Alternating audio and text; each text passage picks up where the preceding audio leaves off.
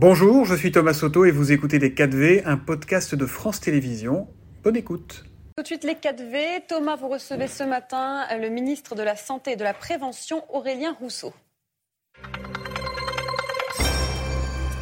Bonjour et bienvenue dans les 4V, euh, Aurélien Rousseau. On va commencer par une question un peu vintage, euh, mais ainsi va l'actu, ainsi va le virus. Revoilà le Covid et on a tous des cas autour de nous ces jours-ci.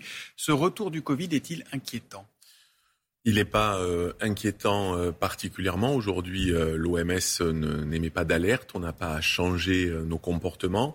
Mais on a à avoir les réflexes mmh. qu'on avait eus. on a des symptômes, on porte un masque. On va voir une personne fragile, on porte un masque, on, les gestes barrières.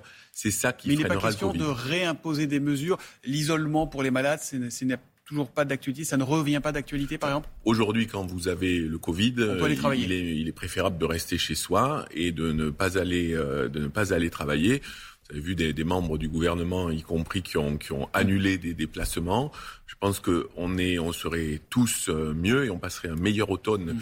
euh, si l'épidémie n'était pas trop forte. Mais on se tient prêt, par ailleurs, comme il y a de nouveaux variants, on se tient prêt à accélérer, si besoin, la campagne de mm. vaccination. Mais la clé, la clé, ça va être les gestes barrières et la protection des plus fragiles, à la fois les. Mais aujourd'hui, on peut continuer à aller travailler quand on est positif au Covid. Vous n'allez pas redurcir le protocole. C'est pas prévu à date. On n'a pas prévu à date de redurcir euh, le protocole, mais je pense que ça passe par la responsabilisation de chacun. On sait ce que ça a fait vivre au pays, on sait ce que ça a fait vivre au système de santé. Et on sait au fond si on a le Covid, on reste chez soi, c'est ça. Si on a le Covid, on reste chez soi. Et si on a des symptômes, on porte un masque. Il y a deux nouveaux variants, vous, les évoquiez. Est-ce que les vaccins actuels sont efficaces contre ces variants? Alors il y a le premier variant où on sait que le vaccin est, efficace puisqu'il est assez proche euh, mhm. d'Omicron. Notre variant qui est le produit de, voilà, de très nombreuses mutations où, où, le vaccin est moins proche, mais nous avons tous construit une immunité euh, face au Covid. Donc encore une fois, notre préoccupation, mhm. ce sont les personnes fragiles. Et par ailleurs, le fait que ce, ce nouveau cas qu'on a détecté effectivement dans le grand test. Il y en a 25 cas dans le monde qui ont été détectés. Ça montre aussi, contrairement à ce que disent certains, que notre système de vigilance et d'alerte, il est toujours euh, en fonctionnement et s'il faut qu'on le rehausse, on le rehaussera. Est-ce que vous allez avancer la date de vaccination de nouvelles doses qui est prévue à partir du 17 octobre avec la grippe ou pas? À ce stade, on ne l'avance pas, mais si l'épidémie euh, accélérait, et on a tous le souvenir de moments, euh, notamment quand le variant Omicron avait pris le pas sur les autres, s'il faut accélérer, on accélérera. Mais c'est vrai qu'avoir simultanément grippe et Covid, notamment pour les personnes âgées, c'est plus simple. Donc euh, on, se tient prêt, comme on l'a fait depuis le début de cette épidémie. Maintenant, effectivement, c'est un peu vintage. Dernière question sur, sur ce sujet. La vaccination Covid va-t-elle redevenir obligatoire pour les soignants à l'hôpital? Aujourd'hui, on se plie euh, à l'avis de la Haute Autorité de Santé, euh, qui est notre, notre boussole, comme là aussi depuis le début de l'épidémie. Et si jamais, encore une fois, l'intensité de la circulation épidémique on solliciterait à nouveau un avis de la Haute Autorité de Santé. Mais pour l'instant, cette vaccination, elle est fortement recommandé et on en, on en reste, on en reste. C'est vigilance à tous les étages, mais pour l'instant ça bouge pas. Une autre campagne de vaccination va commencer le mois prochain dans, dans les collèges, celle contre le papillomavirus, le HPV, responsable de cancer. Il sera proposé aux élèves de 5e, aux filles comme aux garçons. Pourquoi ce choix? Ce choix parce qu'en fait, euh, on est très en retard. Voilà, on a souvent le, on fait souvent cocorico dans notre pays, mais là, on est très en retard en matière de prévention. Un pays comme l'Australie, il a réussi à éradiquer le cancer du col de l'utérus. Donc oui, euh, on propose euh, aux garçons, aux jeunes garçons et aux jeunes filles euh, ce vaccin. Aujourd'hui, un peu plus de 30% des jeunes filles sont vaccinées, moins de 10% des garçons.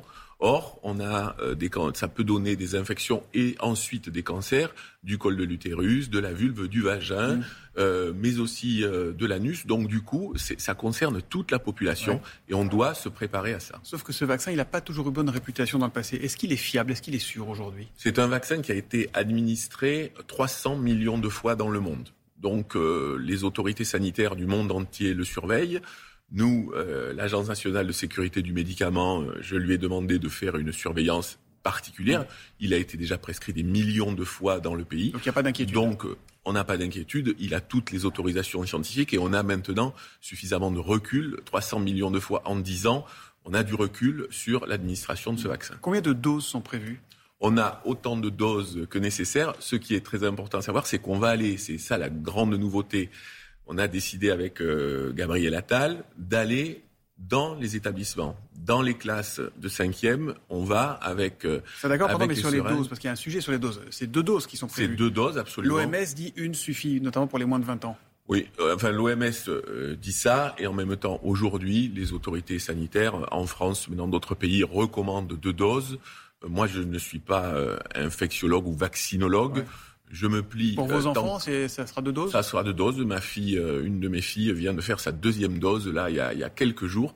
Donc euh, voilà, et on va faciliter le plus possible. Et notre but aussi, c'est d'aller dans les collèges pour que on a commencé hier une campagne de communication parce que c'est pas évident cette vaccination pour avoir des supports de discussion entre parents et enfants. C'est d'abord ça, puisqu'il mhm. faut évidemment l'autorisation des parents, mais aussi avec les profs, avec euh, des médecins, parce que ça, encore une fois, ça n'est pas évident, mais c'est un enjeu de, santé publique majeur. Oui, c'est une vaccination 100%, gratuite. Aurélien Rousseau, plus de 30% de la population française vit aujourd'hui dans un désert médical. Beaucoup renoncent à se faire soigner.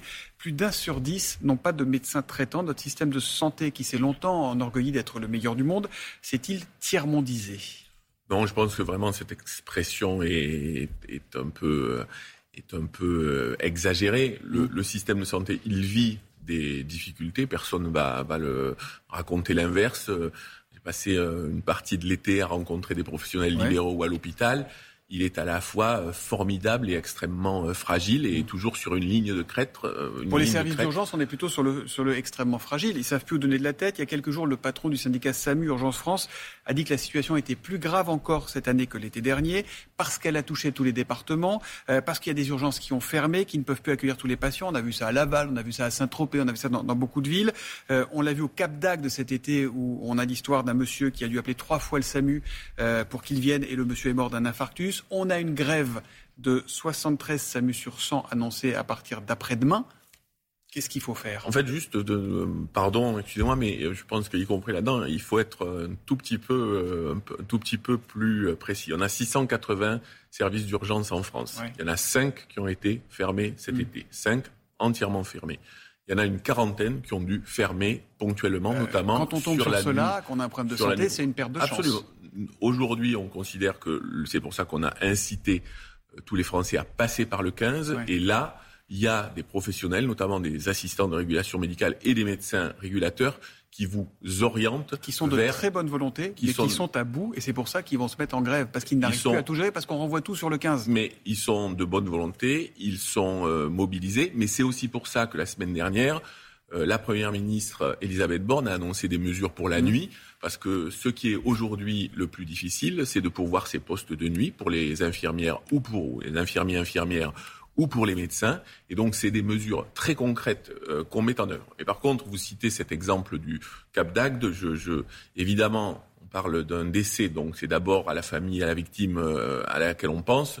Il y a une enquête qui est en cours. je pense qu'il vaut mieux être prudent sur le fait de dire que c'est l'organisation. Et il n'est pas question de remettre en cause les compétences des gens du SAMU, il est question de dire qu'ils sont débordés. Absolument. Et ils trouvent aussi qu'ils ne sont pas assez payés, c'est une de leurs revendications. Est-ce que cette revendication sera entendue avec la grève qui commence après-demain? Alors il y a deux, choses. Les personnels euh, du SAMU, notamment euh, tous les personnels euh, de l'hôpital qui travaillent sur les gardes, vont être plus payés. Et en effet, les assistants de régulation médicale, mais j'ai eu l'occasion de le dire, euh, revendiquent parce qu'ils sont montés en compétence, ils sont aujourd'hui le pivot de la mm. régulation médicale, ce sont des professionnels qui ont fait une école pour être formés.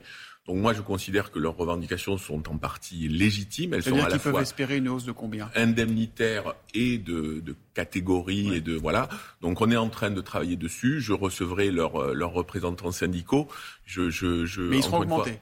il y aura des réponses. Alors après, est-ce que c'est euh, de l'indemnité Est-ce que c'est de l'indice, comme on parle à la fonction publique Est-ce que c'est une grille Est-ce qu'ils sont reconnus comme personnel soignant Ils ont beaucoup de revendications et on travaille dessus depuis, depuis cet été. On parle beaucoup de laïcité à l'école, monsieur le ministre de la Santé, avec notamment les abayas. Est-ce que le problème se pose aussi dans nos hôpitaux publics? Oui, le problème existe dans nos hôpitaux publics. Mon prédécesseur avait, avait confié d'ailleurs à Patrick Pelou euh, une, une, mission euh, sur ce, sur ce sujet. Dont les conclusions étaient édifiantes. Le système sanitaire et social est une cible du radicalisme, notamment islamiste. Il estimait qu'il était urgent de créer une charte de la laïcité obligatoire et systémique pour tous les agents hospitaliers. Alors la charte de la laïcité, c'est un, j'allais dire, c'est un élément de plus. Le, le, quand on est fonctionnaire, on est tenu à l'obligation euh, de laïcité et de neutralité. Mais oui, c'est une préoccupation. On a on essaye de renforcer très significativement les signalements pour ne il y en pas a combien laisser. Vous savez combien il y en a à peu près Je, je n'ai pas de, de chiffres par à vous par donner. milliers? Non, c'est par c'est c'est plutôt de l'ordre de la centaine que de l'ordre du millier. Après, le le le le, le port, vous, enfin, si vous pra- pratiquez ou si vous allez à l'hôpital, c'est quelque chose de, de- de très très rare chez les chez les soignants. Après, évidemment, c'est autre chose pour les usagers euh, du service public. le, pr- le problème principal, c'est du point de vue, c'est de la part des usagers, de certains usagers? Ben, il y a des endroits, euh, on le sait, hein, où euh, des personnes refuseraient d'être soignées par une femme, etc. Et ces, ces, choses, ces comportements-là, ces demandes-là ne sont pas acceptables et elles ne sont pas acceptées aujourd'hui dans le service public hospitalier. J'ai deux questions pour, pour finir rapidement. Euh, que pense le ministre de la Santé? Que vous êtes de la non-augmentation du prix du tabac annoncé par Elisabeth Borne? Moi, je pense que le tabac, aujourd'hui, c'est un fléau de santé publique. Il y a 75 000 morts. Euh, je pense que cette augmentation, elle devra venir euh, parce qu'aujourd'hui... Elle aurait dû venir dès l'année prochaine? Moi, je, je, je crois, et je me suis posé la question, et on, l'a on se l'est euh, posé avec la Première ministre, je pense que dans un contexte où on a une forte inflation, on aurait eu beaucoup de mal, je dis les choses aussi simplement qu'on se les ait dites, hein, on aurait eu beaucoup de mal à porter un message de santé publique. Tout le monde aurait pensé qu'on voulait euh, gratter un peu, pardon de l'expression euh, vulgaire, gratter un peu Ouais, euh, pour pas les gratté, il s'agit d'aller chercher l'argent là où il est pour des, des- une consommation qui crée des pathologies qui coûtent extrêmement cher aux, aux finances publiques. Et peut-être moins taper sur les généralistes. On se dit, c'est peut-être pas sur eux qu'il faut. Voilà, si on va chercher ce paquet de cigarettes, peut-être qu'on peut revaloriser un peu plus les généralistes, non? Ben, on, on va rentrer dans une discussion avec euh, les médecins généralistes et leurs syndicats pour euh, renégocier une convention. Euh, il y aura une augmentation euh, au 1er novembre. Elle est, elle n'est pas encore euh, Mm. au niveau, mais moi je souhaite déboucher le plus rapidement possible que parce que tout loin, ce qu'on a dit, tout ce qu'on a dit sur l'hôpital, la pression, la difficulté, les médecins ou les infirmières généralistes euh, ou les infirmières de ville, Ouais. pardon, le vivent aussi très fortement. Dernière question, l'interdiction des, des puffs euh, à cigarettes euh, un peu ludiques et jetables électroniques pour les, pour les enfants annoncées par Elisabeth Borne, c'est à partir de quand? On va le, on va le, le, le présenter dans le plan national de lutte contre le tabac, donc ça sera à partir du début de l'année prochaine. Le Donc janvier, plan, janvier 2024, ouais, c'est fini. Le précédent plan, il a fait baisser euh, très fortement de 9 points la consommation de tabac chez les jeunes. Il est passé de 25 à, euh, si, mes, si mes calculs sont bons, à 16. Mm. C'est quelque chose qu'on qu'on doit pousser parce que le tabac, ça n'est pas, ça n'est pas euh, ludique comme le montrent là les, Donc les janvier images 2024, les puffs, c'est fini. les images de puffs, voilà, ça n'est pas ludique, c'est 75 000 morts par an. Mm. Et par ailleurs, on se battra sur. Il n'y a pas que cette mesure dans le plan national de lutte le prix contre du le tabac, tabac. finira par augmenter, si j'ai bien compris. Et le Merci. prix du tabac devra augmenter euh, quand on quand on sera aussi dans un contexte où les Français vivent aujourd'hui sur leur pouvoir d'achat une pression assez forte. Et moi, je ne veux pas mélanger les messages entre la santé publique et les finances publiques, même si ça se croise Merci régulièrement. beaucoup, Aurélien Rousseau, d'être venu dans Merci. les 4V. Bonne journée à vous. C'était Les 4V, un podcast de France Télévisions. S'il vous a plu, n'hésitez surtout pas à vous abonner. Vous pouvez également retrouver tous les replays en vidéo sur France.tv.